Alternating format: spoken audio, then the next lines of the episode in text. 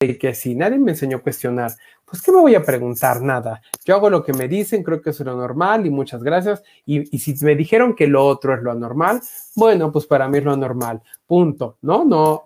Y, y no, lo que quiero es eso, que se cuestionen para que, para que desde esa edad y cuando lleguen a esta llamada ciudadanía, ¿no? Cuando te dan tu credencial para votar y todo, este, puedas hacer mm, mm, aún más cosas.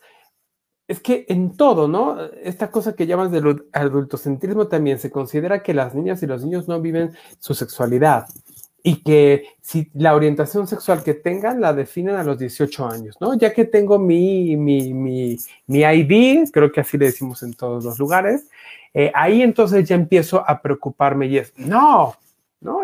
Y otra es, también esta cosa que me gusta de la sexualidad de decir, estoy siendo. No, no, no soy siempre la misma persona ni lo seré. Es que, no sé, mi hija ahora tiene una novia. Ah, bueno, ahorita, no sabemos cuánto duren. A lo mejor después tiene un novio. A lo mejor después no tiene a nadie. Porque también otra cosa que he visto es, desde la niñez, no es solo la, la, la, la, heterosexualidad obligatoria la que se vive, sino que una pareja es sinónimo de triunfo. O sea, si tú no te casas, si no vives en pareja, no eres nadie. ¿no? Y obvio, como bien ustedes lo han dicho, todavía es peor para las mujeres, ¿no?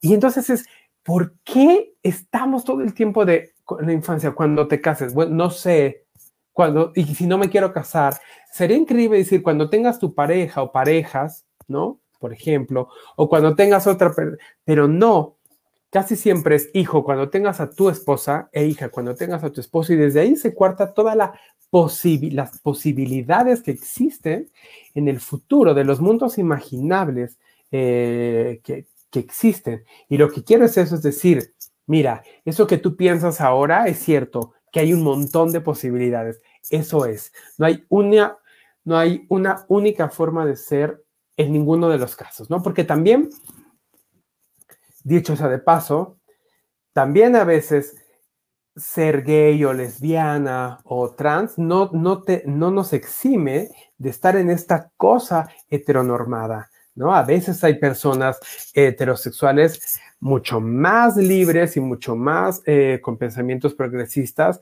que alguna persona trans o algo gay o alguna lesbiana que seguimos haciendo la heteronorma, ¿no? Porque como ustedes bien saben, pues la orientación sexual no, no va junta con pegada con el género, ni con la identidad de género, ni con las ideas fascistas que se le puedan cruzar a uno en la mente, ¿no? Yo creo que eso de pronto es lo que no entiende la gente, que es que, que afortunadamente la sexualidad y los la humanidad somos compleja, porque antes decía, no, eh, si es de izquierda, entonces es progre. Y entonces, ¿no? Si, si es mujer, no es misógina. Si es hombre, este, es machista. Pero nos, me explico, dábamos muchas cosas por hecho que no, que la complejidad existe